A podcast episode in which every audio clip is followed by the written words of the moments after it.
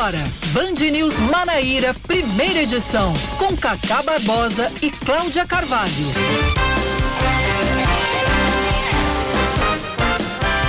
Nove horas 27 minutos em João Pessoa, 9 horas 27 minutos na Paraíba. Bom dia, bom dia, bom dia. Hoje é quinta-feira, é véspera de sexta, é dia 22, 22 de abril de 2021. Está começando mais um Band News Manaíra, primeira edição. Comigo, Cacá Barbosa e com Cláudia Carvalho. Bom dia, Cláudia. Bom dia, Cacá. Bom dia a todos os ouvintes da Band News. Estamos chegando com muita informação nesse dia 22 de abril, que não é feriado nacional, mas é a data do descobrimento do Brasil, pelo menos a história conta, né? Os livros escolares contam que essa é a data que os portugueses teriam chegado aqui e descoberto as terras brasileiras. Foi o dia que Pedro Álvares Cabral, a bordo de uma das suas 13 caravelas, viu lá um monte de terra boiando sobre as águas. Era o Brasil. Boiando. Terra boiando, é? Eu pensei em uma outra alusão, mas eu não vou mencionar qual seria. É isso. 927, vamos aos destaques desta quinta-feira, 22 de abril de 2021. Vamos embora.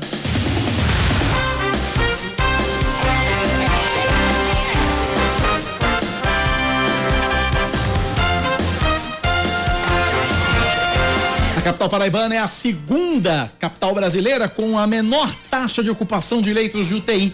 De acordo com, uma, com um levantamento feito pelo jornal Folha de São Paulo, em João Pessoa, na, na última segunda-feira, o índice estava em 64%. Boa Vista, em Roraima, possui a menor taxa de ocupação de leitos críticos, com 41%. No total, apenas cinco capitais estão com menos de 80% das UTIs lotadas. Completam a lista Manaus com 70%, Macapá com 74% e Salvador com 76%. Outras 14 capitais e o Distrito Federal estão com mais de 90% dos leitos públicos de UTI com pacientes graves da Covid-19. A maior taxa de ocupação, de acordo com o levantamento, está em Campo Grande, capital do Mato Grosso do Sul, com 106%. Meu Deus do céu. E mais de 40 mil paraibanos já completaram o período que permite a aplicação da segunda dose da Coronavac, mas hoje a campanha de vacinação contra a Covid-19 continua suspensa em João Pessoa. As poucas doses enviadas pelo Ministério da Saúde dificultam a logística e deixam os idosos à espera de completar o esquema vacinal. Desde o início da campanha, no dia 19 de janeiro, 789.047 vacinas foram aplicadas na Paraíba, sendo que 585.154 pessoas receberam a primeira dose e 203.893 estão com a imunização completa. A Paraíba deve receber pouco mais de 59 mil doses de vacinas contra a Covid-19 até amanhã. Nesta remessa, a maior parte, 47 mil, vai ser do imunizante de Oxford e apenas 11.800 da Coronavac. A Paraíba precisa de 40 mil. Então veja aí o déficit que vai ficar ainda. E tem esse pessoal à espera da segunda dose da Coronavac. Da Coronavac, exatamente. A quantidade é pouco mais da metade do lote de 110 mil vacinas recebido na semana passada. Ontem, o ministro da Saúde, Marcelo Queiroga, afirmou que devem ser enviadas para todo o Brasil cerca de 3 milhões e 400 mil doses. Em João Pessoa, foram aplicadas 178.483 vacinas, com 146.245 pessoas que receberam a primeira dose e 32.238 a segunda. Uma lei publicada hoje no Diário Oficial do Estado prevê multa para os donos de imóveis propensos a virarem criadouros do mosquito da dengue e de outros vetores de zoonoses. A ideia é proibir que tanto comerciantes quanto cidadão comum deixem a céu aberto objetos que ofereçam risco de acumular água e se tornarem focos do Aedes aegypti. A punição inicial é uma advertência para regularização em 15 dias e, em caso de reincidência, uma multa de aproximadamente cinco mil e quatrocentos reais. A lei só entra em vigor em 90 dias. Termina amanhã o prazo para se inscrever na lista de espera do SISU, Sistema de Seleção Unificado, que oferece vagas em universidades públicas, de, instituições públicas de ensino superior. O estudante deve manifestar interesse na página sisu.mec.gov.br. Para participar é preciso ter feito o Enem 2020. Destaque do esporte, Cláudia. No clássico tradição do Campeonato Paraibano, realizado ontem à noite no Almeidão, o Botafogo levou a melhor e venceu 13 por 2 a 0. Juninho no primeiro tempo e Marcos Aurélio no segundo marcaram para o Belo. Com a vitória, a segunda em dois jogos pelo estadual, o Botafogo se isola na liderança da competição com seis pontos, mas ainda pode ser alcançado pelo São Paulo Cristal, que tem três e enfrenta sábado o Atlético de Cajazeiras. O 13 segue com três 10 pontos e, a depender dos demais resultados da rodada, pode cair até para a quinta colocação. 931. Tempo. Quinta-feira em João Pessoa, de acordo com a meteorologia, deve ser de sol o dia todo, com muitas nuvens e pancadas de chuva pela manhã e à noite. Mínima de 23 graus e máxima de 30, 28 graus é a temperatura neste momento na capital paraibana. Em Campina Grande, a previsão para hoje é de sol com chuva pela manhã, tem diminuição de nuvens à tarde e pouca nebulosidade à noite.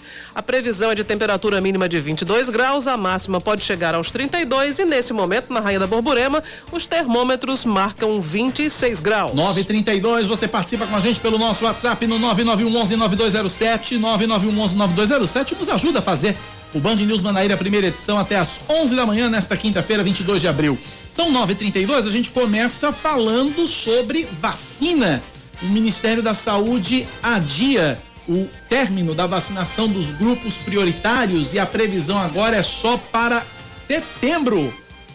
Tem que ter paciência. Larissa Arantes, direto de Brasília, traz as informações. O ministro da Saúde, Marcelo Queiroga, confirmou as tratativas do governo para adquirir mais 100 milhões de doses da vacina contra a Covid-19 da Pfizer. Durante coletiva de imprensa, o ministro afirmou ainda que a previsão é a de que a vacinação dos grupos prioritários termine em setembro. Sobre a nova negociação com a Pfizer, Queiroga afirmou que as doses deverão ser entregues no ano que vem. O ministro foi questionado sobre os detalhes do novo lote da Pfizer, mas ressaltou que novas informações só poderão ser dadas após a assinatura do contrato. Estamos em tratativas avançadas para aquisição é, e firmar um novo contrato com a Pfizer é, de mais 100 milhões de doses da vacina Pfizer. Isso com vistas ao ano de 2022. Né? Sobre o remédio da Roche, aprovado pela Anvisa para tratamento de pessoas com a Covid-19, Queiroga afirmou que ainda será feita análise sobre a incorporação do remédio no Sistema Único de Saúde. O ministro disse ainda que será feito um pregão eletrônico para empresas nacionais e internacionais sem fixação de preço para compra de itens que fazem parte do chamado kit intubação. Segundo ele, 80 mil itens do kit serão doados pela Espanha e deverão chegar até o final da semana que vem. O Ministério da Saúde decidiu fazer um pregão internacional e nacional sem fixação de preço, no intuito de conseguir esses insumos a mais curto prazo. Também contamos é, com a solidariedade dos outros países. A Espanha, é, por exemplo, vai nos doar é, 80 mil itens desse kit de intubação, com previsão é, de chegada na próxima semana. O governo já havia recebido doação de empresas brasileiras de remédios do kit intubação.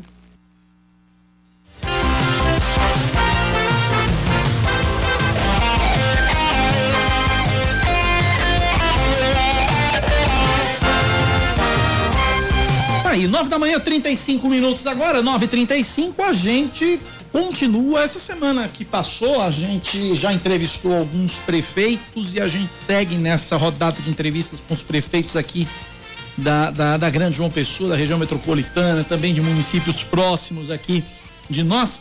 E hoje a gente segue, lembrando que no último dia, dia 10 foram completados 100 dias de gestão dos prefeitos eleitos no ano passado. E hoje a gente conversa dentro dessa série de entrevistas com o prefeito de Pedras de Fogo, Manuel Júnior. Tá por telefone, a gente conversa com ele agora. Prefeito Manuel Júnior, bom dia, bem-vindo à Rádio Band News FM. Bom dia, Cacá, bom dia, Cláudia, bom dia a todos que fazem a técnica e esse programa. Uma alegria muito grande poder cumprimentar a Paraíba, dar um bom dia a todos vocês. Esperar que o dia de hoje possa ser melhor do que o dia de ontem, em todos os aspectos, Cacá. Uma alegria muito grande poder prestar contas através do seu programa de Cláudio, viu? Cláudia Carvalho, primeira pergunta é sua. É, bom dia, prefeito Manuel Júnior, seja bem-vindo. Reforço aqui as boas-vindas que Cacá já havia feito. O senhor enfrentou uma campanha bem tensa em Pedras de Fogo, pode-se dizer, inclusive, que a campanha foi violenta, né?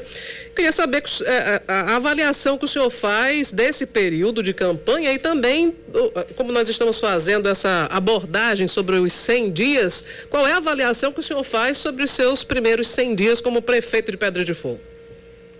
Cláudia, rapidamente, porque vidro retrovisor não ajuda ninguém, mas dizer que a campanha, além de violenta em todos os aspectos, né, nós tivemos um correligionário assassinado na pré-campanha, ainda o crime não desvendado pelas autoridades policiais e de segurança dos dois estados. É, tivemos uma campanha profundamente injusta, né? A própria música popular, aquela que saiu do povo, é, foi quem deu conta do processo eleitoral, era a campanha do Tostão contra o Milhão, processo de corrupção jamais visto em todos os tempos, né? Corrupção eleitoral inclusive, mas a mão de Deus nos abençoou para que pela quarta vez eu pudesse ter a oportunidade de conduzir os destinos do nosso município, da nossa terra natal, Pedra de Fogo. E aí, veja só, Cláudia, é, é, pode até alguém imaginar que é, seja retórica de, de, processo eleitoral, de disputa política, não, mas é, saldos no dia 4 de janeiro de 2001. É, a população não tem, não é afeita a esses nomes, mas vocês sabem muito bem. Município do Porto de Pedra de Fogo, a maior receita é FPM. Saldo no dia 4, zero. É, ICMS é a segunda receita própria do município, saldo também zero. O Fundeb, que é o Fundo de Manutenção e Ensino do Ensino Fundamental, saldo no dia 4, zero. Fundo Municipal de Saúde, saldo zero. Receita própria, saldo zero. E aí, para não dizer que não recebemos de 5 milhões e 200 mil reais aproximadamente, que a administração recebeu do Covid de abril a dezembro, recebemos 2.100 reais. Uh, para dizer precisamente, nos dias 1, 2 e 3 de janeiro, o hospital só funcionou porque fomos buscar apoio e ajuda no município vizinho de Itambé, cidade pernambucana, para nos emprestar soro fisiológico, soro glicosado, essas coisas básicas para o funcionamento de um hospital. Mas graças a Deus, Cláudia, nesses 100 dias apresentamos aí cerca de 25 ações que foram promessas de campanha, compromissos assumidos no processo eleitoral, a exemplo da folha de pagamento, né? é, nós tínhamos uma, uma, um modo em Pedra de Fogo de que é, os servidores não sabiam o dia que recebiam. Quem, quem, quem ditava isso era o humor das autoridades locais. É, nós, no dia 19 de janeiro, lançamos o calendário anual de pagamento.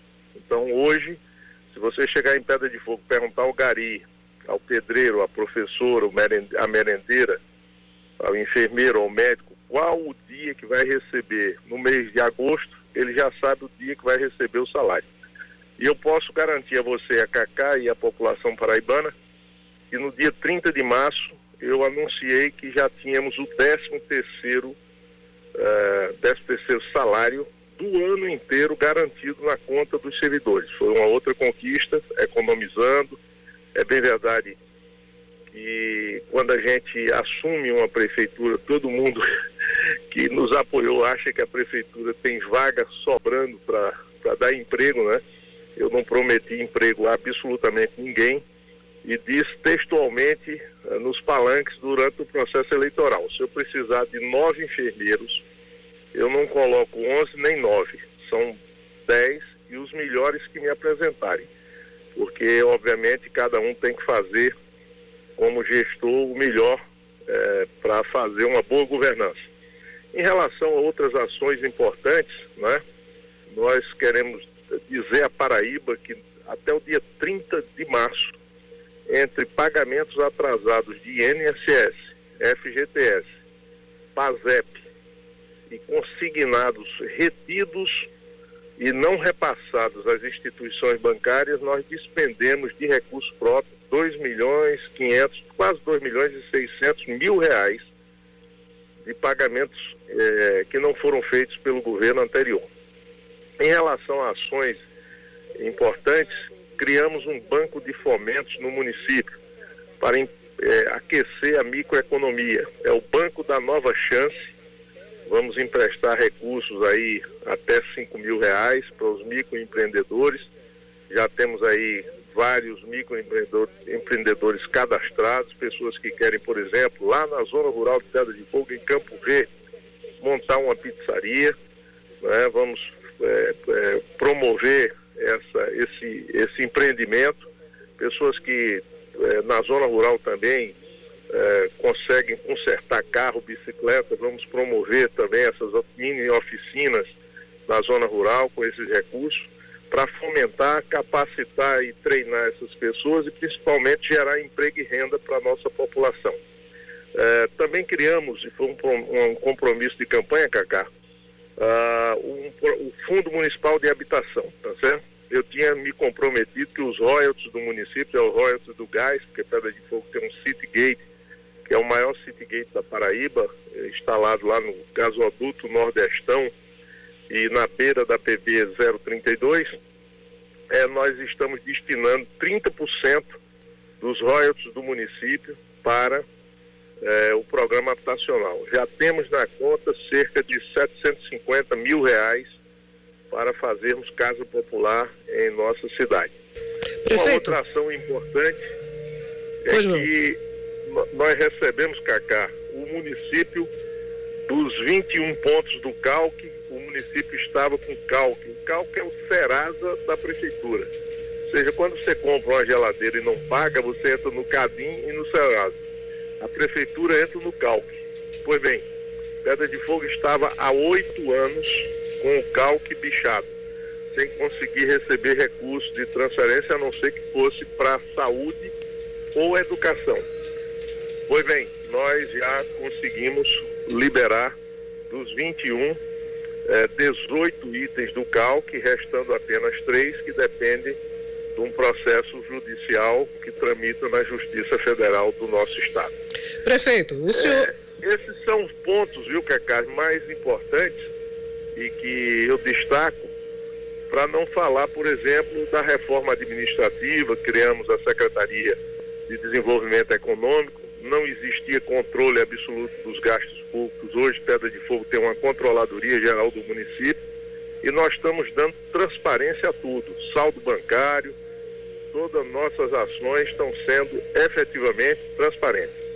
Ok, prefeito, deixa eu lhe perguntar uma outra coisa. Nós estamos vivendo uma, uma pandemia e o senhor é médico, né? Como é que o senhor está tratando essa questão?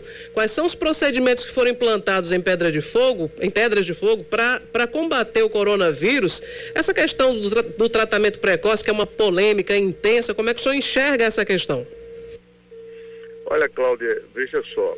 É, eu respeito todos os colegas médicos que adotam outra postura, né? e condeno aquelas pessoas que não são da área da saúde, que querem dar pitaco, hidroxicloroquina, não sei o que e tal. Isso não existe. É, eu pratico e tenho, tenho me dado bem, porque graças a Deus nenhum paciente meu ainda, até agora, que eu tenho conduzido, é, foi para o tubo. Né? Isso aí é a mão de Deus, primeiramente. E eu confio cegamente que qualquer doença, qualquer doença tratada no início, você evita as complicações da própria doença. Lá no início dessa pandemia, em março, nós tínhamos um quadro é, da patologia, da, dessa pandemia do Covid-19 muito definida. Você tinha um processo infeccioso que durava aí entre três e cinco dias, depois um processo inflamatório, e nesse processo inflamatório, obviamente, as decorrências de complicações advindas da inflamação. Então, eu pergunto a vocês, não precisa ser médico nem da área da saúde para entender. Se você tem uma população de 100 mil vírus no seu organismo, ele pratica um determinado dano. Se for um milhão, outro dano. Se for 10 milhões, outro dano. Então, se você inicia o tratamento, e aí eu sempre pratiquei, logo no início, a uma coisa que eu tomo mensalmente, de 30 em 30 dias, eu tomo a ivermectina, tomo todo dia um chazinho chamado chá de quinaquina. Essa árvore é uma árvore conhecida há mais de 350 anos na região amazônica, é usada para tratamento da malária e prevenção dela. Ela gera um ambiente intracelular inóspito ao, ao vírus, né, e ao vírus do Covid E graças a Deus passei incólume aí de março para cá, mesmo tendo uma campanha extremamente intensa. Eu faço a ivermectina para os pacientes é, durante três dias, azitromicina 5, fico observando aí o, a questão da inflamação para entrar ou não com corticoide. Agora, o que é que aconteceu com essa cepa P1? Ela infecciona e inflama com mais rapidez. Então, lá em Pedra de Fogo, só os números para você entender. Ah, de abril a dezembro morreram 39 pessoas, dá aproximadamente 4,3, 4,4 eh, óbitos por mês. Entre janeiro e 30 de março, apenas três óbitos. Infelizmente, perdemos uma paciente jovem eh, por, obviamente, descuido, falta de de buscar uh, inicialmente o, os, os mecanismos de suporte à saúde, né? Só procurou o hospital quando já estava com insuficiência respiratória. Enfim, descentralizamos a vacinação, eh, Pedra de Fogo tem cumprido 100% da vacinação D1. Eh, eu não usei a D2 integralmente, porque eu já sabia que podia faltar vacina. A orientação é usarmos até 30%, 40% da D2 para complementar a D1 quando é, ia faltando, mas repondo o estoque sempre. Então, estamos vacinando de forma domiciliar, aquelas pessoas mais idosas e tal, eh, que têm comorbidade, estamos vacinando de 60 e mais, e agora eu estou numa outra fase. Eu vou imunizar todos os operadores da educação, ou seja... Prefeito, está faltando dose aí em Pedra de Fogo, prefeito? Não, não faltou dose não, Cacá. A gente está vacinando todo dia. Agora, obviamente, se nós lançássemos mãos da D2, iria faltar, porque como faltou no estado inteiro, eh, se nós tivéssemos apertado o pé, avançado na vacinação, teria faltado. Né? E a gente tem tido respeito de, aplicando a primeira, tem que guardar a segunda, porque se eu vacinar Cacá, é, eu tenho o compromisso de dar a segunda dose dele, é um compromisso de Estado, né? É, prefeito, falando sobre eh, eh, essa, essa questão do tratamento precoce, o senhor falou sobre um chá, eu acho que é importante a gente, a gente esclarecer também que tudo deve ser feito com moderação, né? Porque a, às vezes as pessoas acham que tomar um chá, no caso o de quina-quina que o senhor falou, se for usado em uma quantidade grande, ele pode ter um efeito tóxico no organismo, né? Não, claro, e, e aí obviamente eu não falei dos efeitos colaterais, né? É, na verdade, efeito colateral assim direto não existe, mas as mulheres grávidas não podem tomar porque é uma substância que ingerida pode levar a processo de aborto, né? Então, é, a gente restringe esse tipo de paciente. É, o chá de quina-quina é usado, por exemplo, hoje mesmo eu já tomei logo minha xicrinha de café pequeno logo, logo cedo, né?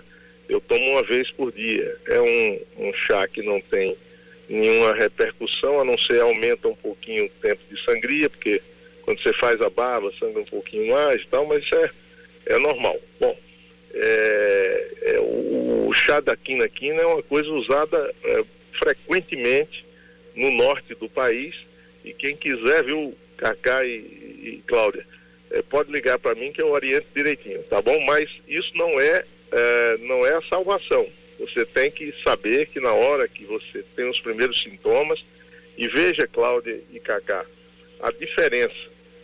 Em março, abril e maio do ano passado, eu li um paper do México, dos colegas médicos, os sintomas da Covid no México abria o quadro com dor abdominal e diarreia.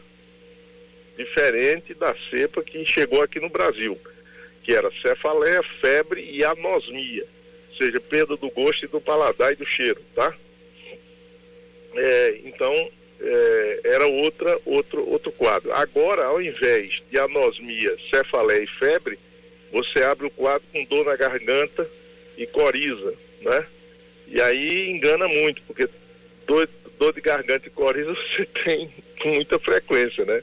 Então, às vezes as pessoas, não, isso aqui é uma gripezinha, e a gripezinha termina levando à morte. Prefeito, como é que tem sido nesses 100 dias o seu relacionamento com o governador João Azevedo, relacionamento institucional? Existe esse relacionamento? Como é que funciona, prefeito? Olha, alguns secretários que eu procurei, quero até destacar aqui o secretário da Receita, o secretário executivo da Receita, aliás, o secretário da Finança, né?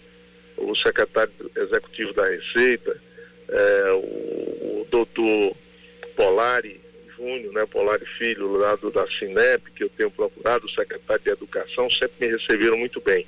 Em relação ao governador, eu pedi três audiências, estou aguardando o governador marcar aí a, o momento para levar alguns problemas de pedra de fogo que são da competência do Estado.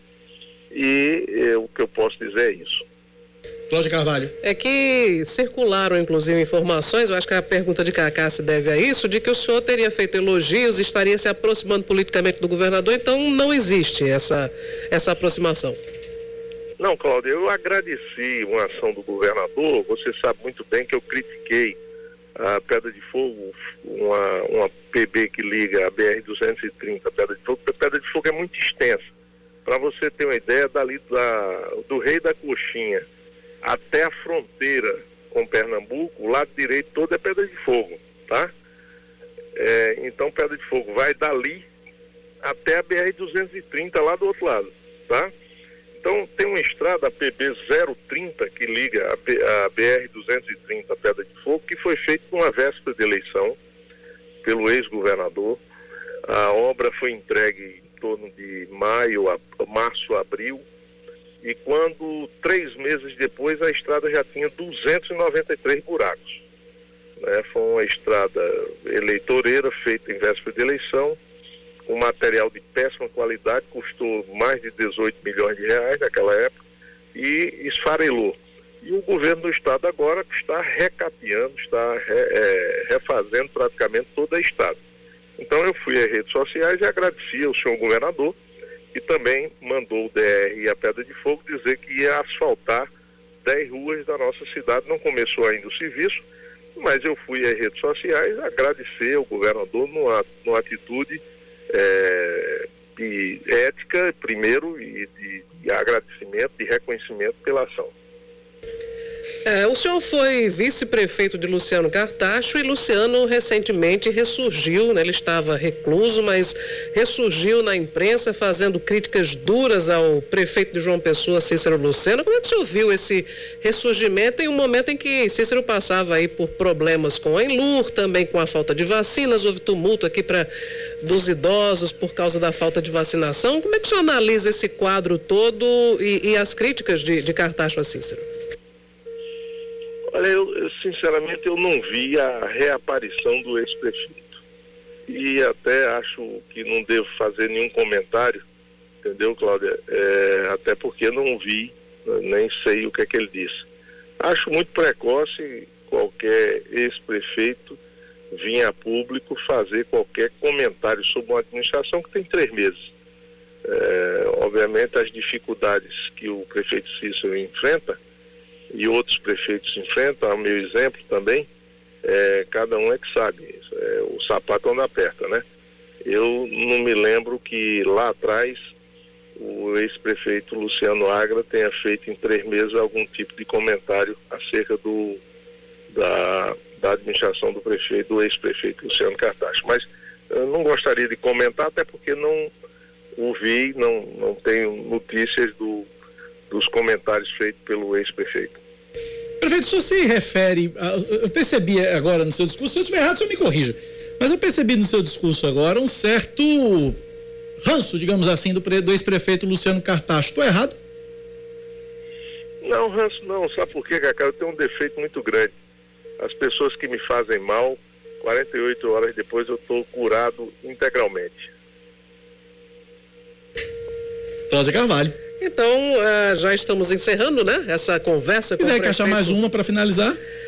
Bom, o, já que a gente está falando sobre essa questão de vice-prefeitura, o senhor confirma que não deu muita sorte quando foi vice-prefeito de João Pessoa? Porque por senhor, duas vezes? Por duas vezes, né? Uma com o Ricardo Coutinho e outra com o Luciano Cartacho. Olha, Cláudia, sorte é muito relativa, né? Porque eu vim servir a João Pessoa por duas vezes e graças a Deus, né? Obras, por exemplo, como o programa de asfalto nos bairros, só no bairro das indústrias foram 85 ruas pavimentadas com recursos que eu viabilizei. Foram 86 milhões de reais. Só para lhe dizer, emendas pessoais minhas, individuais minhas, eu empenhei para a cidade de João Pessoa, em 2016, quando eu deixei a Câmara para servir ao projeto de Luciano Cartacho, eu deixei, eu empenhei 32 milhões de reais. Agora. Perdemos o contato Perdemos o contato? telefone? Prefeito? Perdemos o contato com o prefeito Manuel Júnior, prefeito de Pedras de Fogo. A telefonia tava demorando aí, mas eu acho já, já deu, já valeu já, a gente agradece. Eu retorno, Oscar, para agradecer ao prefeito Manuel Júnior É, pela, é. pela participação, mas e o prefeito Manuel Júnior pre- prestou contas desses seus primeiros 100 dias e aproveitou também para dizer outras cositas, mas Pois é, deixou, deixou bem claro que a relação com o Luciano Cartacho não foi das mais agradáveis, né? Por É. isso que. Não, não tem as letras, ranço, fez mas, mal. Mas eu não guardo rancor de quem me fez mal. É. Então, aí já é, já é uma, já é um bom sinal já. Portanto é isso. Daqui a pouquinho a gente volta, são nove da manhã, 57 minutos. Vamos pro intervalo. A gente volta já já com mais notícias locais aqui na Band News FM. Vamos aproveitar, Cláudia, nesse intervalo, tentar conferir se tem 393, se tinha 393 buracos. 293. 293. Acho que foram catalogados, né? Deve ter lá algum registro. né? Caderninho, né? No- Buraco número um, buraco número dois dois. e tal. A direita da pista, a esquerda, Aham. 100 metros lá, né? Cara, contar o. Um abraço ao prefeito, obrigado pela participação, retornou para agradecer. 9h58, intervalo, a gente volta já já.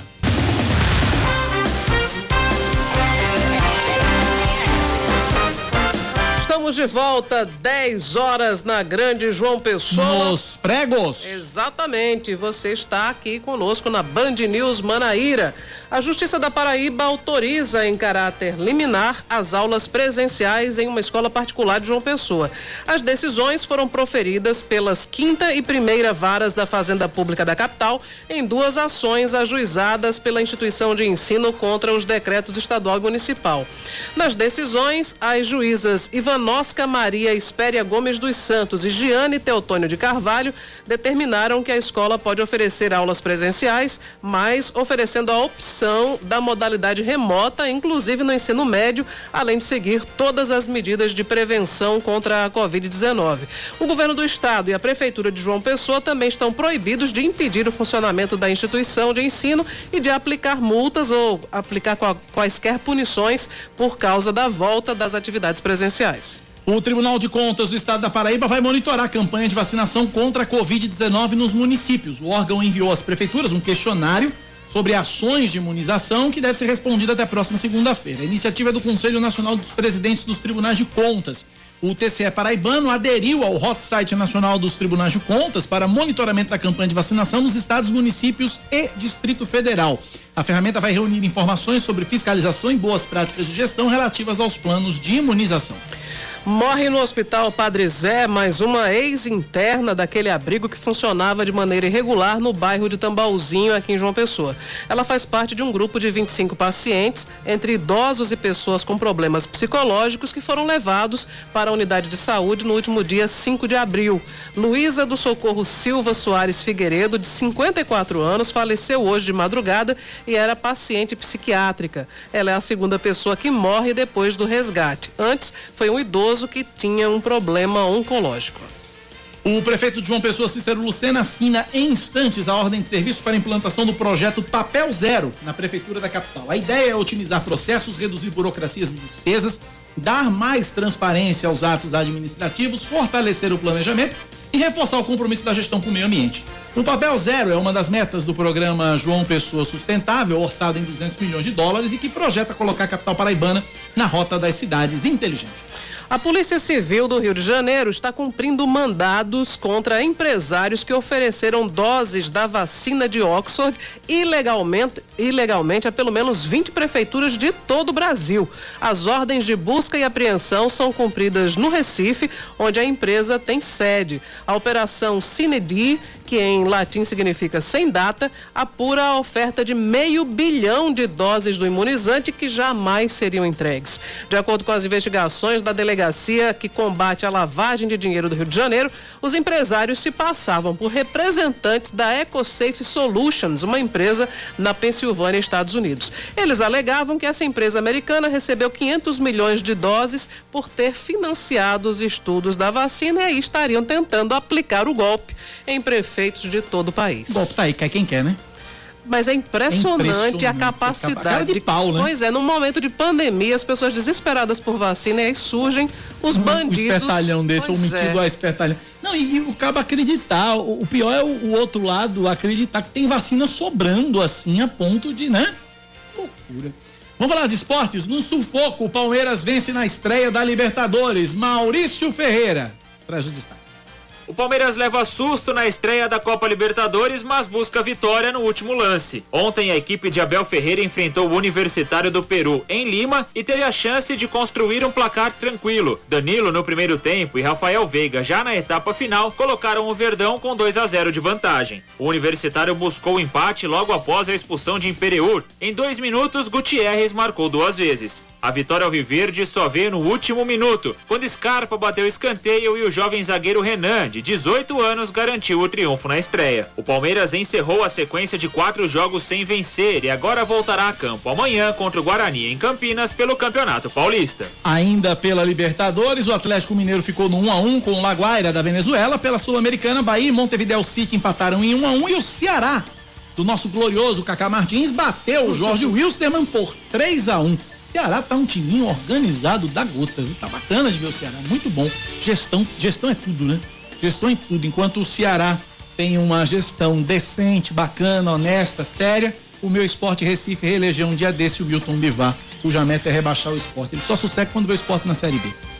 10 e 6 na Paraíba, Cláudia Carvalho, é vacinação suspensa em Campina Grande, viu? Pois é, vacina suspensa é falta de doses, né? Pois é a, a, a, segunda dose da vacina da Covid em idosos de 85 89 anos de idade estava anunciada para hoje, amanhã está suspensa, está cancelada na verdade. A dose de reforço desse público só deve ser aplicada em junho. A aplicação da segunda Meu dose, Deus. que acontece nesses próximos dois dias, vai ser dos profissionais de saúde que receberam a vacina de Oxford há 90 dias. A aplicação é realizada nas próprias unidades de saúde, onde os trabalhadores tomaram a primeira dose. a vacinação das pessoas com 60 anos acima também anunciadas pela Secretaria Municipal de Saúde, estão mantidas hoje e amanhã. As ações vão acontecer em todas as unidades, as unidades básicas de saúde e tal. Agora, por que, que tem vacinação? Porque a vacina é de Oxford. Exato. É a de Oxford. Aí tem, tem disponibilidade em estoque. O problema é a velha Coronavac. Pois é, chegou em, em oferta bem maior no início, mas agora está faltando, né? O ministro Marcelo Queiroga, que começou, né, assumiu o, o cargo anunciando que iria melhorar muito a questão da vacina. Ontem já teve que recuar um pouco, dizer que vai atrasar, né? Vai ter aí uns dois meses de atraso na distribuição das vacinas e é, é, um fator preocupante, porque a gente vai receber amanhã provavelmente 59 mil doses, que não é praticamente nada. 11 né? mil apenas de da, Coronavac. Da Coronavac, quando o déficit é de 40 mil, 40 mil pessoas que deviam já ter tomado a segunda dose. Tá preocupante. Ah, o, o Butantan parece que vai começar a fabricar 5 milhões de doses agora e tal, mas enfim demoram. Ainda né? fica nessa questão, para usar um termo da medicina, doses homeopáticas, né? Porque a gente precisa de, de, de, vacinação massiva em todo o país. Bom, o governo da Paraíba reduziu a burocracia para os construtores conseguirem as certificações de regularidade fiscal. Os construtores de obras serão inseridos em um cadastro positivo criado pela Secretaria Estadual da Fazenda. A portaria da Secretaria da Fazenda foi publicada ontem no Diário Oficial Eletrônico. Em entrevista à Band News FM Manaíra, o secretário de Estado da Fazenda, Maria Alva Laureano, conversou com Yuri Queiroga e Aline Guedes e detalhou esse cadastro positivo. Inclusive, tem muita gente, eu já recebi algumas mensagens de alguns ouvintes reclamando exatamente sobre essa medida aí do, do governo do Estado, essa novidade, esse cadastro positivo. Vamos ver a entrevista, vamos lá. E a gente vai falar sobre essa portaria, sobre de que maneira a burocracia vai ser reduzida com o secretário da Fazenda, o secretário da Fazenda Estadual, Marialvo Laureano, que já está conosco aqui por telefone. Secretário Marialvo, seja bem-vindo ao Band News Manaíra, segunda edição. Bom, em que essa portaria vai agir para que a burocracia realmente seja diminuída? No, em, em que pontos é, vai haver uma, uma simplificação para que, o, que o construtor chegue mais rápido às certificações de regularidade fiscal? Com relação a, ao CREF, chama-se CREF, que é o Certificado de Regularidade Fiscal dos Construtores, é importante ressaltar também essa, esse setor da economia, a indústria da construção civil, é, que somos parceiros, né? O governo é parceiro de todos os setores da economia. E o setor da construção civil também não é diferente, somos parceiros e nós temos consciência do, da quantidade de empregos que é gerado na indústria da construção civil, não só emprego, mas emprego de renda. Então, o nosso governador é, determinou que desse celeridade, que modernizasse a liberação dessa, dessa certidão e desse celeridade e agilidade. E para, para isso foi necessário criar esse cadastro positivo. O cadastro positivo nada mais é quem vai ter essa, essa uh, quem vai constar no cadastro positivo são essas construtoras que têm regularidade. E eu posso afirmar a você que a maioria das construtoras uh, existe essa regularidade. Então, uma criação desse cadastro positivo vai ser possível liberar essa certidão com até dois dias daquelas, daquelas empresas que estão regulares. Então, nós temos um convênio que criou esse certificado digital, o CREF, nós temos um convênio eh, entre o Estado da Paraíba e a Prefeitura de João Pessoa. Sim. Esse CREF nada mais é, essa regularidade, nada mais é para. Ele tem dois objetivos fundamentais, que é combater a sonegação, para que as construtoras, quando comprarem os produtos, elas comprem com nota fiscal e também para combater a concorrência desleal entre as construtoras. Né? Então nós temos aí um, um leque, digamos, a maioria das construtoras elas trabalham de forma regular e tem algumas construtoras que não trabalham dessa forma e que aí fazem uma concorrência desleal com as outras construtoras que compram com nota fiscal, que pagam seus tributos. Então esse CREF, ele tem essas duas, esses dois objetivos. Então é fundamental que ele eh, se mantenha, digamos assim, na seara tributária, mas é fundamental que nós, gestores públicos, eh, possam, possamos facilitar a vida dos empresários. Certo. É, em até quantos dias, Marialvo, esse, esse CREF pode ser emitido e em quais tipos de obras esse documento pode ser dispensado? É, a portaria, é, ela reza hoje que uh, uma obra de até 200 metros quadrados será dispensado o CREF. E o CREF, ele, ele vai ser liberado para essas empresas que estão no cadastro positivo em até dois dias. Eu também eu quero ressaltar o apoio, inclusive, do Sinduscom, na pessoa do seu presidente, eh, do Wagner, é que, eh, que é totalmente a favor desse crédito, dessa, dessa, digamos, dessa obrigação acessória para que se tire o arbítrio. Então, o Sinduscom, como a maioria dos construtores, estão a favor eh, desse crédito. Por isso, pelo motivo que eu falei agora, combate sim essa concorrência desleal. O que eles precisavam era exatamente dessa, dessa modernização né? Eles vão encaminhar agora tudo via é, magnético, né? por e-mail. É, nós estamos trabalhando a Secretaria da Fazenda com a Secretaria da Fazenda de João Pessoa, Secretaria da Fazenda da Paraíba com a de João Pessoa, para que eles não precisem nem pegar esse crédito, esse certificado digital, quando a gente interligar é, os, ou integrar os dois sistemas da, da, do Estado e do município. Então, nós estamos trabalhando exatamente para facilitar. O primeiro passo foi essa criação do cadastro positivo, que nós vamos liberar o crédito até dois dias para aquelas empresas que estiverem regulares. Entendi. Muito bom, muito, uma decisão muito positiva, trazendo menos burocracia, né, para os construtores aqui do nosso estado. Marialvo Laureano, a gente conversou com ele, ele é secretário de Estado da Fazenda. Doutor Marialvo, muito obrigada mais uma vez por sua gentileza de sempre em conversar conosco aqui da Band News. Nós que agradecemos, estamos sempre à disposição. Grande abraço para vocês, bom trabalho aí, portanto, a informação para você. 10 da manhã, mais 13 minutos agora na Paraíba, 10 e 13. Agora a gente pega um voo para Brasília. Lá está ela, Fernanda Martinelli, nossa correspondente na capital federal. O Congresso começa a analisar a lei de diretrizes orçamentárias para 2022 já. Fernandinha, é você, bom dia. Olá, Cacá, bom dia a você, bom dia a todos do estúdio. É isso mesmo, o Congresso começa a analisar a LDO para que não haja atrasos em relação ao que aconteceu agora em 2020, por causa da pandemia da Covid de 2019. Congresso já começa a analisar, inclusive, tratando sobre o salário mínimo, que deve ter um aumento para R$ 1.140. Hoje, o salário é de R$ 1.100 e também um déficit de cerca de 170 bilhões de reais no orçamento. Vale lembrar que, apesar de ser um valor alto, esse é um déficit menor do que em 2020, que foi de 247 bilhões de reais. O presidente Jair Bolsonaro pediu alguns ajustes dentro desse orçamento e agora é, cabe ao Congresso Nacional analisar. O presidente Arthur Lira solicitou sessão virtual, porque muitos parlamentares não vieram essa semana para Brasília, por causa do feriado que aconteceu ontem. Mas as sessões vão continuar acontecendo de forma virtual hoje e amanhã para fazer essa análise.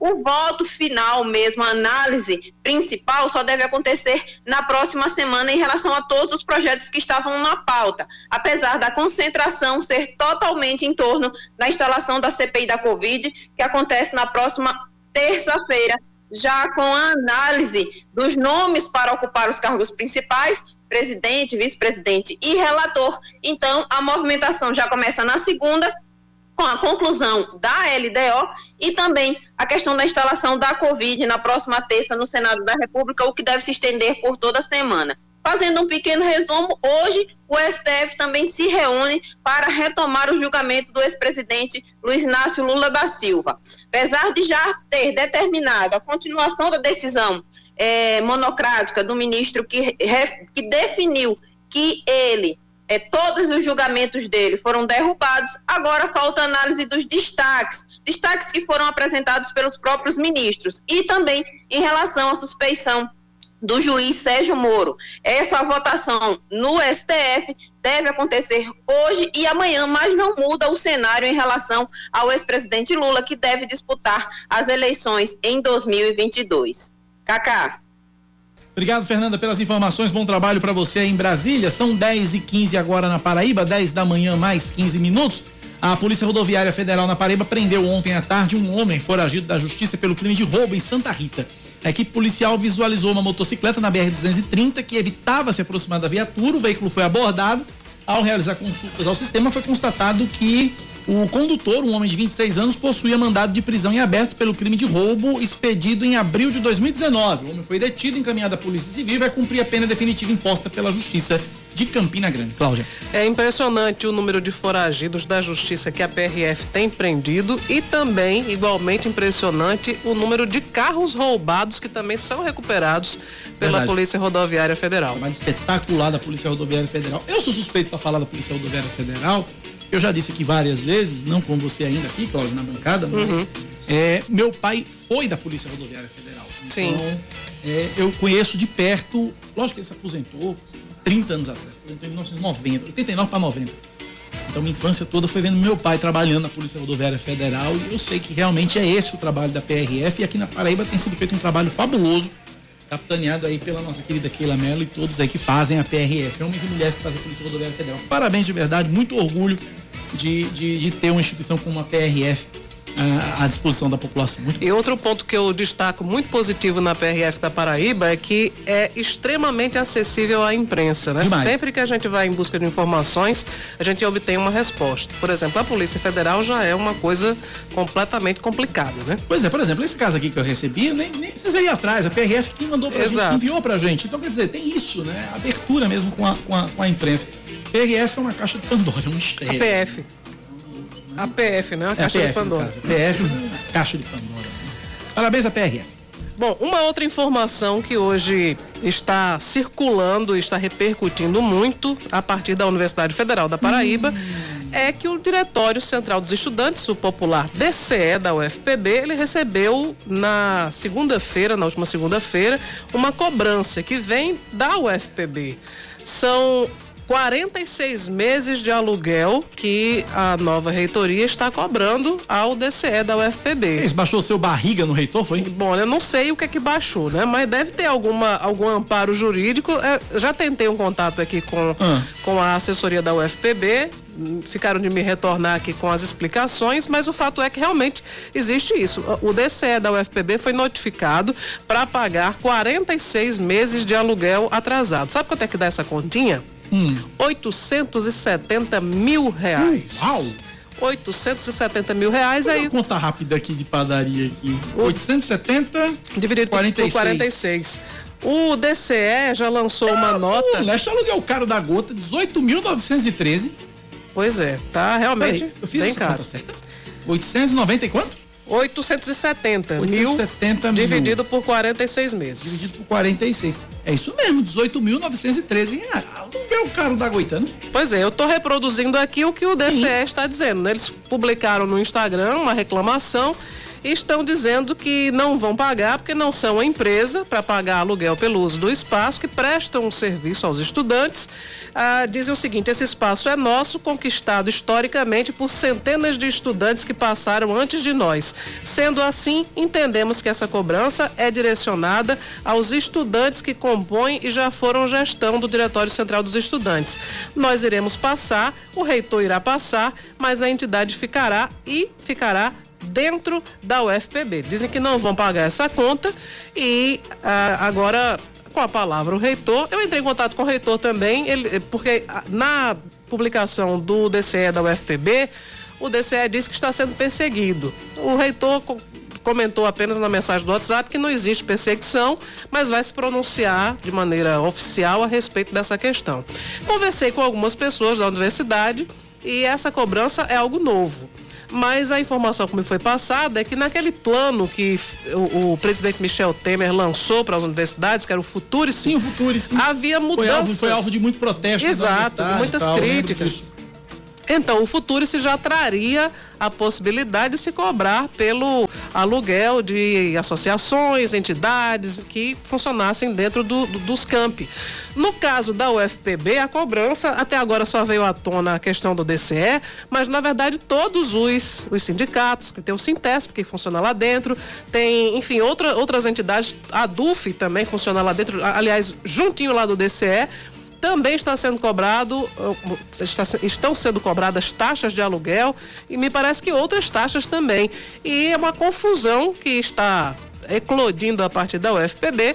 Ainda não existe uma, um posicionamento oficial da reitoria, mas é claro que nós estamos aqui na Band News Manaíra disponíveis para também trazer o outro lado e por que que de repente se passou a cobrar. Nas gestões anteriores não era cobrado, né? Inclusive teve uma informação de que a reitora Margarete Diniz recebeu essa orientação de, de fazer a cobrança, mas ela preferiu não fazer.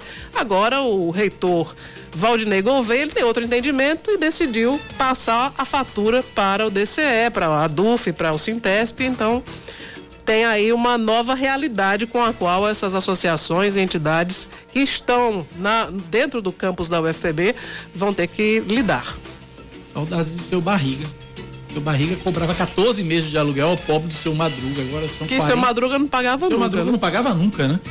Agora são 46 meses. Quase 4 anos. Tá bom. 10 e 21 intervalo, a gente volta já.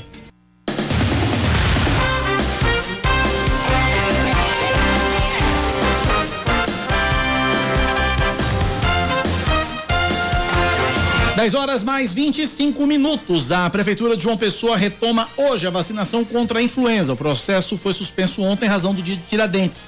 A campanha, que foi ampliada, tem como público crianças de seis meses a menores de 5 anos, 11 meses e 29 dias, além de gestantes, puérperas e trabalhadores de saúde da atenção básica que atuam nas unidades de saúde da família. A vacinação ocorre de segunda a sexta nas USFs integradas, no horário das 7 às 11 da manhã e do meio-dia às 4 da tarde. As doses também estão sendo aplicadas nas policlínicas municipais, das 7 da manhã às 5 da tarde, e no Centro Municipal de Imunizações, das 8 da manhã às 4 da tarde. Eu falo da vacina contra a influenza, contra a gripe. E agora nós vamos falar sobre a vacinação contra a Covid-19 que permanece suspensa aqui em João Pessoa.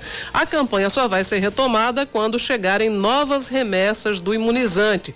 Em menos de duas semanas, essa é a segunda vez que a vacinação é suspensa por falta de doses. A expectativa é de que novos lotes do imunizante cheguem até amanhã a Paraíba. A Superintendência Executiva de Mobilidade Urbana de João Pessoa atualiza a tecnologia de semáforos adaptativos utilizada na capital. A expectativa da CEMOB é de que a população já possa conferir a partir de hoje o reflexo desse ajuste. O objetivo é agilizar o fluxo de veículos, principalmente nos horários de pico, e otimizar o tempo que os condutores levam para concluir seus trajetos. A tecnologia foi aplicada onde o sistema de semáforo inteligente está presente, ou seja, nas avenidas Epitácio Pessoa e Rio Carneiro e no retão de Manaíra. No total, esses corredores possuem 40 semáforos instalados. O Pleno do Tribunal de Contas do Estado rejeita as contas relativas a 2018 do município de Cabedelo. Pega aí a gestão dos prefeitos Leto Viana, de 1 de janeiro até 3 de abril, e Vitor Hugo, de 4 de abril a 31 de dezembro. Durante a sessão de ontem, a corte também imputou débitos de 382 mil reais a Leto Viana e 48 mil a Vitor Hugo, devido às irregularidades apontadas pela auditoria totalizando 430 mil reais. Essa decisão, e dela cabe recurso, foi motivada por despesas irregulares no pagamento de servidores considerados fantasmas em relação às contas de Leto Viana. Já em relação a Vitor Hugo, foi pelo excesso no pagamento de serviços de pavimentação referentes a estudos geotécnicos. Em nota, o atual prefeito Vitor Hugo disse que está tranquilo, está confiante que essa divergência encontrada no contrato do programa Pavimenta Cabedelo vai ser sanada, já que para ele a análise técnica que baseou a decisão contém erros de interpretação. O Supremo Tribunal Federal retoma hoje o julgamento do caso Lula. As informações de Brasília com Rafael Procópio. O plenário do Supremo Tribunal Federal volta a se reunir hoje para decidir sobre a suspeição do ex-juiz Sérgio Moro e para onde vão os processos de Lula na Lava Jato. Na semana passada, o STF rejeitou um recurso da Procuradoria-Geral da República e confirmou a liminar do ministro Luiz Edson Fachin, que anulou as condenações do ex-presidente na Justiça Federal do Paraná. Agora, os ministros vão decidir se os processos serão encaminhados para São Paulo ou para o Distrito Federal. Logo depois, a corte vai analisar a decisão da segunda turma, que considerou o ex-juiz Sérgio Moro parcial ao condenar o ex-presidente Lula no caso do triplex do Guarujá. Informações do esporte, o Corinthians estreia hoje na Copa Sul-Americana e quem traz os, os, detalhes agora é Maurício Ferreira. O Corinthians encerra a preparação e viaja ao Paraguai para a estreia na Copa Sul-Americana. Hoje o time de Wagner Mancini enfrentará o River Plate às nove e meia da noite no estádio Defensores del Chaco. A lista de relacionados para o duelo não conta com o zagueiro Raul Gustavo, poupado pela comissão, e com Rodrigo Varanda, por um trauma no pé direito. Uma provável formação titular do timão tem Cássio, Wagner, Gil, Bruno Mendes e Fábio Santos, Gabriel, Camacho e Luan, Otero, Gustavo Mosquito e Jô. A Band News FM transmite River Plate do Paraguai e Corinthians a partir de nove da noite, com narração de Doni Vieira. Seu caminho. 10 e 29 informaçãozinha rápida de trânsito. Agentes da CEMOB estão monitorando e intervindo nas imediações do Centro Administrativo Municipal no bairro de Água Fria. Informação de protesto no local. É, no momento, esse protesto não prejudica a fluidez no trânsito a gente vai apurar, saber o motivo desse protesto que está acontecendo no Centro Administrativo Municipal no bairro de Água Fria. Mas a gente da CEMOB já estão lá organizando o trânsito. Ouvintes participando com a gente antes do nosso, da nossa, do nosso colunista Ricardo Sérvulo no 9911-9207. 9911-9207. Vamos lá. Bom dia, Cacá Barbosa. Bom dia, Cláudia. Eu estava ouvindo a matéria sobre essas instituições que estão dentro do campus da UFPB né? E eu acho justo, sabe por quê? Tem uma lanchonete lá que paga 4 mil, outra paga 12, outra paga 8. Quer dizer, o pessoal está gerando emprego, né? Tá gerando renda dentro da universidade, eles não pagam. Por que, que o sindicato não pode pagar? Por que, que a, a, o DCE não pode pagar, que recebe inclusive é, é, a colaboração dos seus associados? Ué, por que você estranho isso? Eu não estranho não, que eu acho que é errado era não pagar, com certeza. É o espaço físico que tem que pagar. Que então ele aluga um prédio lá fora não tem que pagar. O cara tem um restaurante tem que pagar, o cara não tem um hotel tem que pagar ou comprar o prédio, cá. Oh meu Deus, me ajude esse povo, né, rapaz? Igual aquele mamata, bom dia. Bom, é, o sindicato sim, né? Arrecada contribuição sindical, no caso do DCE não. Né? É, o DCE e, e, tem outras instituições que são menores, os centros acadêmicos, centros por exemplo, também. que sempre existiram. Aí eu fico me perguntando se também vale cobrança para os centros acadêmicos, né? É, no caso do DCE, a fonte de, de recurso que eles tinham é a carteira estudantil, mas houve mudanças houve também mudanças nessa, também, nessa isso, questão eles e eles não, não estão mais né, organizando esse processo de distribuição das carteiras. Aí, de onde é que eles vão tirar esse dinheiro? Não faço ideia. Pois é. 10 da manhã, 31 minutos na Paraíba. Direito e Poder, com Ricardo Sérvulo. Pois Como é. todas as quintas-feiras acontece, o doutor Ricardo Sérvulo está aqui. Reforma eleitoral, Cláudia Carvalho, é o tema. Exatamente. Já chegou a quinta-feira e com ela a participação do nosso querido amigo Ricardo Sérvulo, que vai falar hoje sobre reforma eleitoral e se ela já pode ser válida para as eleições do próximo ano. A proposta está na Câmara Federal. Bom dia, Ricardo Sérvulo. Seja bem-vindo ao Band News Manaíra, primeira edição. Bom dia, Cláudia Carvalho. Bom dia, Cacá. E um bom dia aos ouvintes da Band News FM. É isso mesmo que vocês falaram aí. A questão da reforma, mais uma reforma eleitoral, que está sob a relatoria da deputada federal Margarete Coelho, que é do que é do, do Piauí, inclusive minha amiga pessoal, porque faz parte da, da Academia de, de Direito Eleitoral e Político que nós pertencemos. E é, essa, essa reforma ela envolve um, um, um, ponto muito interessante que é a possibilidade, Cláudia e Cacá, a possibilidade de criarmos um código, é, um código de processo eleitoral. Qual seria a vantagem disso? Qual seria a grande utilidade disso? A, a, utilidade, a, a visão de nós juristas é que é, dessemos mais segurança jurí, jurídica ao processo eleitoral, ao sistema eleitoral brasileiro no, no que tange à questão da segurança jurídica. Como? Para que não houvesse tanto sobe e desce de decisões e de interpretações, e é essa, essa criação do código é, do código de processo eleitoral, Código Processual Eleitoral, ele é, tem um endereço certo, né?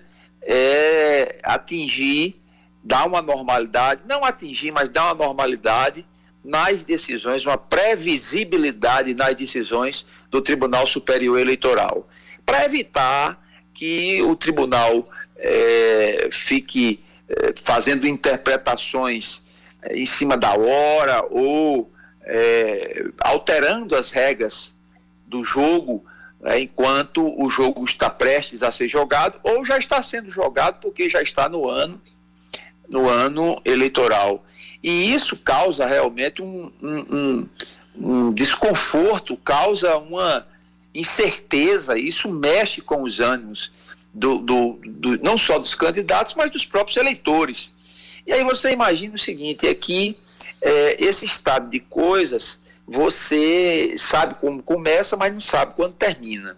É típico do, do, do sistema de justiça brasileiro, infelizmente, esse, essa, essa instabilidade jurídica, essa falta de segurança jurídica, que tem reflexos, inclusive e principalmente, até nos, nos investimentos estrangeiros aqui no Brasil. Mas essa reforma, Cacá e, e, e Cláudia, e os ouvintes da Band, ela é mais ampla. Não se falou é, que seria uma mini reforma, não. Ela, ela tem uma, uma, um, um espectro mais abrangente. Por exemplo, se discute a volta da, da colocação de outdoor. Né? Se discute, por exemplo, a volta dos, dos chamados showmícios, né? que para o ouvinte que não, não acompanhou, é, que não, não é clássico como eu, né? já estou aqui de meia idade, mas os comícios eleitorais antigamente, eles eram uma verdadeira festa, né? tinham bandas Até 2004, famosas. para ser mais preciso. É, como? Isso foi até a campanha de 2004. O último ano de campanha com showmício ah, 2004, foi 2004. Isso, isso. Perfeito. Então, é, tinha os, os, os, esses chamados showmícios, né? Que, a meu sentir, ele desvirtuava muito o sentido da, do próprio comício, do próprio, da própria é, via, do próprio, do próprio instrumento, que é, é, fazer essa interlocução do candidato com o eleitorado de forma é, presencial, enfim, faz, faz parte da nossa cultura. Mas também não para por aí, veja só. Ele questiona também a mudança de, dos sistemas eleitorais, né? a questão do voto distrital é, tá, está também em, em, em discussão.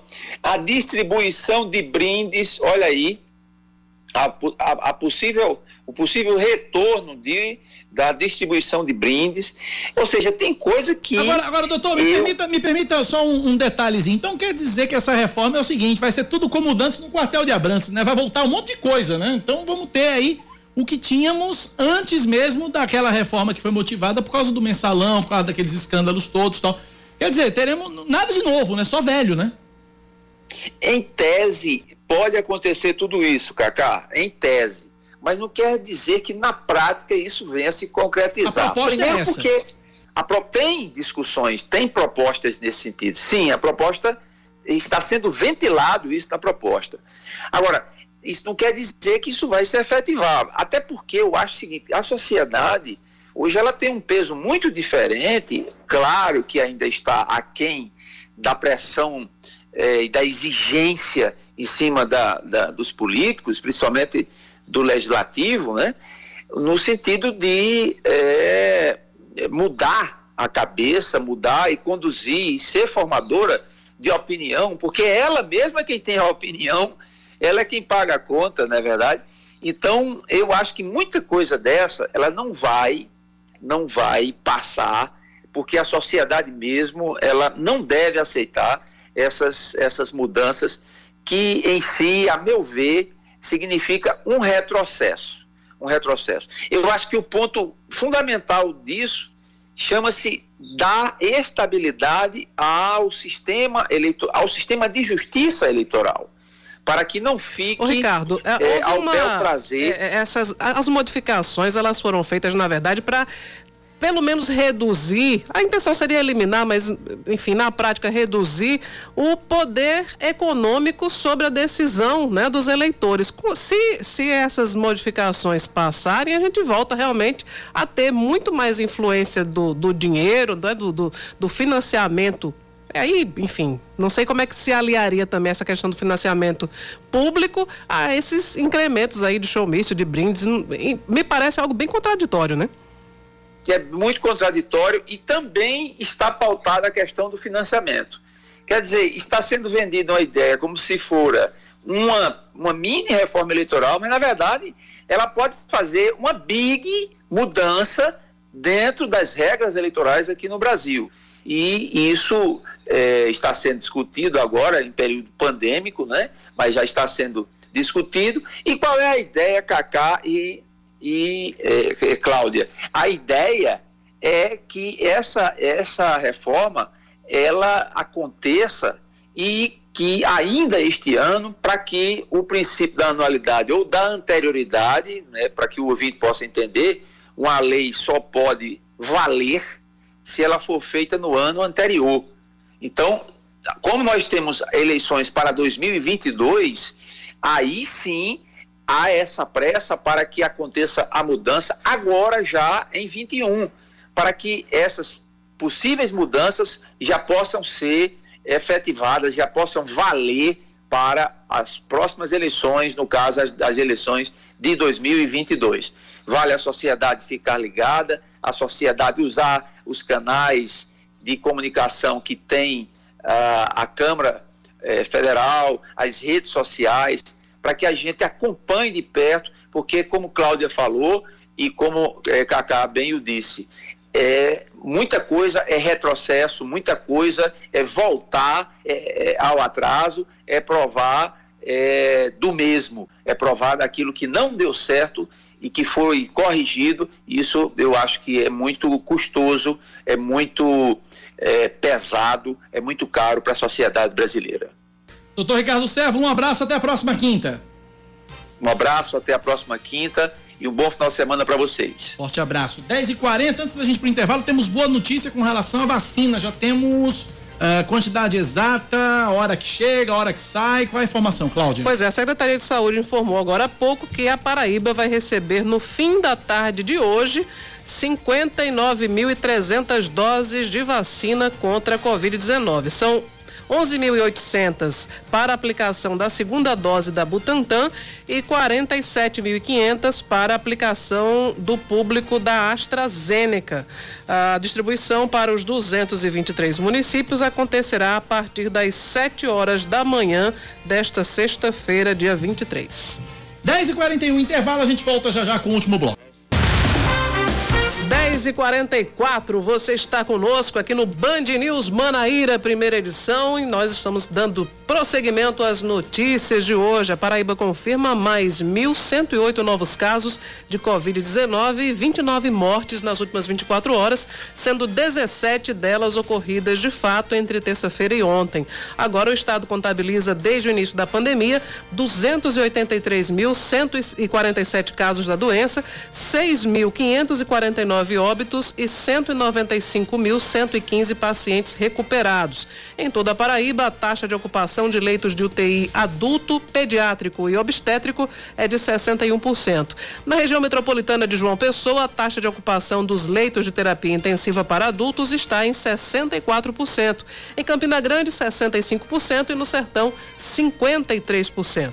De acordo com o Centro Estadual de Regulação Hospitalar, 53 pessoas foram internadas nas últimas 24 horas, sendo em média uma a cada 27 minutos e no total 702 pacientes estão em unidade de referência por todo o estado. O município de Campina Grande passa a fazer parte da Comissão Estadual de Vacinação contra a Covid-19, que discute questões relativas à organização, divisão e distribuição das doses. A Secretaria Municipal de Saúde participa hoje de forma remota da primeira reunião da comissão. A medida tomada pela Secretaria Estadual de Saúde atende também a uma decisão da Justiça Federal que obriga o Estado a publicizar os critérios de distribuição das vacinas entre os municípios. A inclusão de Campina Grande na comissão acontece após questionamentos do prefeito Bruno Cunha Lima quanto à condução do Estado no processo de distribuição das vacinas. Os Ministérios Públicos Federal e Estadual identificaram falhas importantes na divisão das doses. O Banco de Leite Anita Cabral volta a alertar sobre a situação crítica no estoque e pede mais doações. Por causa da alta demanda de bebês, o risco de desabastecimento aumentou. As interessadas em doar leite materno podem entrar em contato pelo telefone 99103 0059 repetindo 991030059 que também recebe mensagens pelo aplicativo WhatsApp. O Banco de Leite Anita Cabral é responsável pelo fornecimento do leite materno para a maternidade Frei Damião, que atende a gestantes e puérperas acometidas pela Covid-19, além de ser referência em UTI neonatal na Paraíba. O presidente da Câmara Municipal de João Pessoa, vereador Dinho Dausley, do Avante, alerta a população para mais uma modalidade de golpe em aplicativos de mensagens de vendas de produtos. De acordo com o parlamentar, a nova artimanha dos estelionatários usa o nome dele, um extrato falso de depósito bancário, para forçar a vítima a entregar o produto da venda. O comprovante de transferência eletrônica, de acordo com a assessoria do vereador, seria obtido através de um depósito em envelope vazio em uma conta que seria dele. De posse do documento, os golpistas tentariam obter o produto negociado pela vítima. E o Instituto Butantan começa a produzir as 5 milhões de doses da Coronavac com a matéria-prima que chegou da China na última segunda-feira. A entrega ao Ministério da Saúde está prevista para ser retomada em 3 de maio. Desde janeiro, mais de 40 milhões de vacinas já foram repassadas ao Programa Nacional de Imunizações. Falar de esportes agora, o basquete Unifacis estreia com derrota nos playoffs do, do Novo Basquete Brasil. Ontem à noite no Maracanãzinho, no Rio de Janeiro, o Mogi venceu a equipe paraibana por 77 a 70 no primeiro jogo da série melhor de três entre os dois times. Unifacis e Mogi voltam à quadra amanhã para a segunda partida e só a vitória interessa a equipe de Campina Grande para se manter viva na competição. 10 e 48 vamos continuar na trilha de esportes. Antes de passar a bola para Yuri Queiroga para falar de esportes, Claudio, perguntar a você qual foi o seu time, foi? Pois é, eu queria mandar um abraço aqui para nossos ouvintes no bairro dos Bancários e dois deles, né, que são João Teotônio e João Alberto estavam comentando porque você disse que torcia para o esporte, que Cacá Martins é torcedor do, do, Ceará. do Ceará.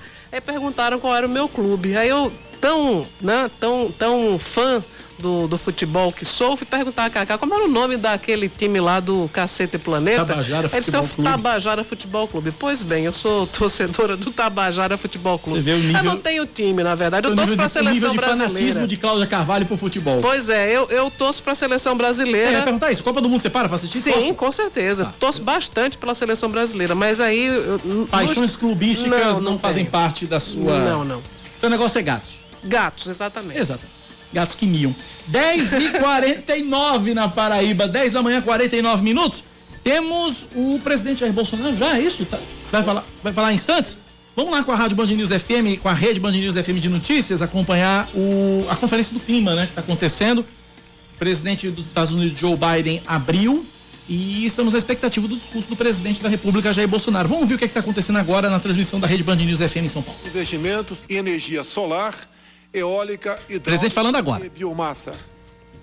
Somos pioneiros na difusão de biocombustíveis renováveis, como o etanol, fundamentais para a despoluição de nossos centros urbanos. No campo, promovemos uma revolução verde a partir da ciência e inovação. Produzimos mais utilizando menos recursos, o que faz da nossa agricultura uma das mais sustentáveis do planeta.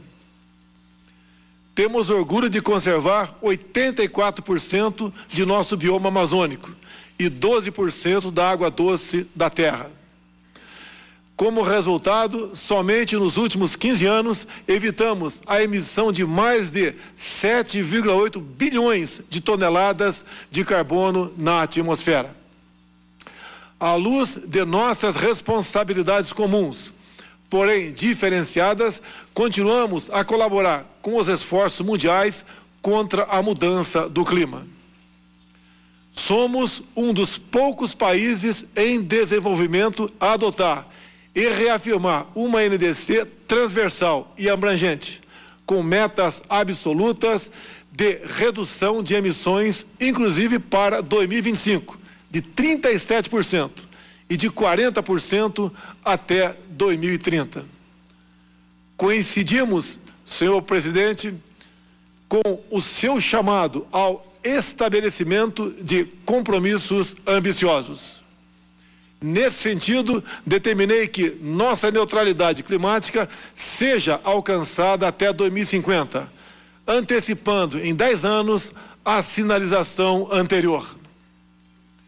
Entre as medidas necessárias para tanto, destaco aqui o compromisso de eliminar o desmatamento ilegal até 2030, com a plena e pronta aplicação do nosso Código Florestal. Com isso, reduziremos em quase 50% nossas emissões até essa data. Há que se reconhecer que será uma tarefa complexa. Medidas de comando e controle são parte da resposta.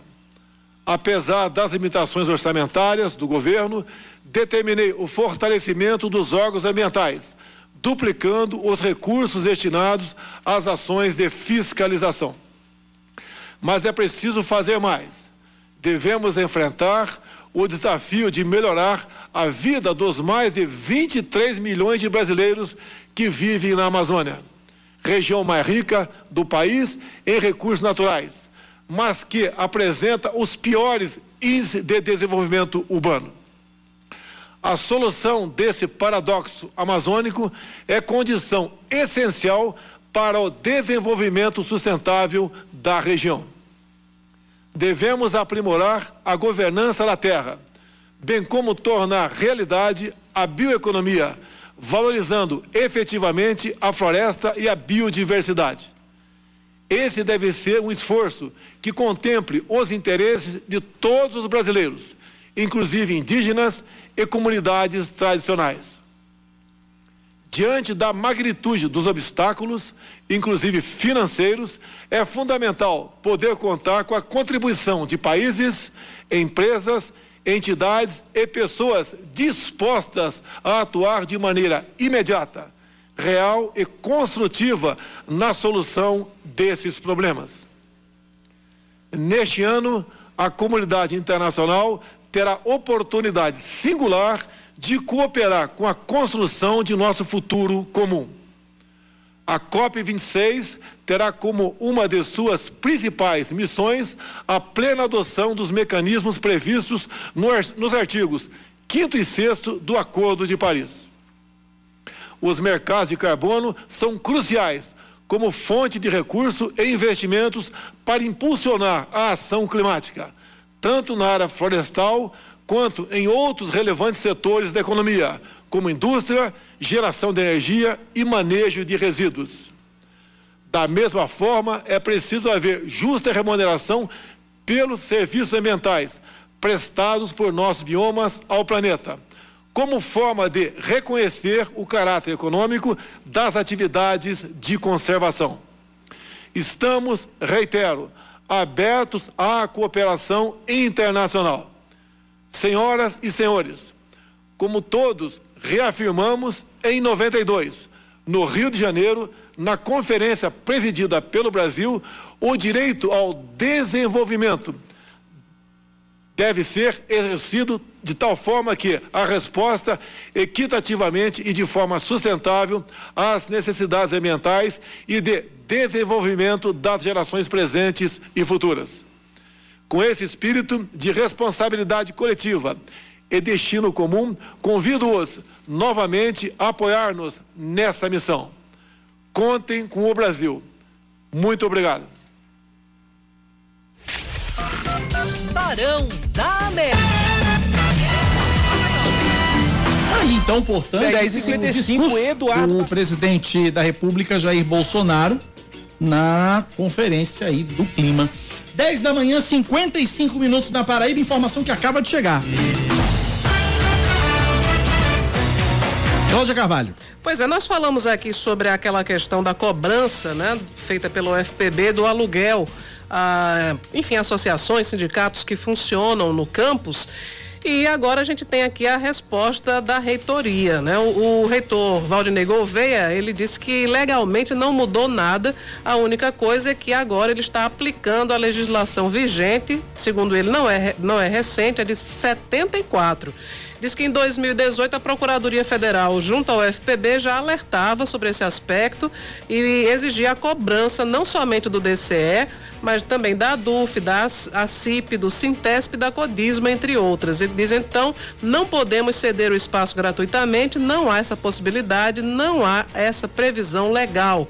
Diz ainda que só está seguindo o estrito comando da lei para que se passe a regulamentar essa situação. O artigo 5 da Lei 6.120 de 74 dispõe sobre a alienação de bens imóveis de instituições federais de ensino e dá outras providências. Ah, Enfim, a nota é, é bem é, bem longa. ah, e ele disse que no caso dos estudantes que não vão pagar, eles que disseram que não vão pagar, ele disse que os estudantes precisam responder de acordo com o que determina a lei, que não é uma faculdade do reitor ou da Procuradoria Federal junto ao FPB, é o que a lei determina e que a reitoria não tem como abrir mão dessa cobrança, não, não pode ceder gratuitamente o espaço.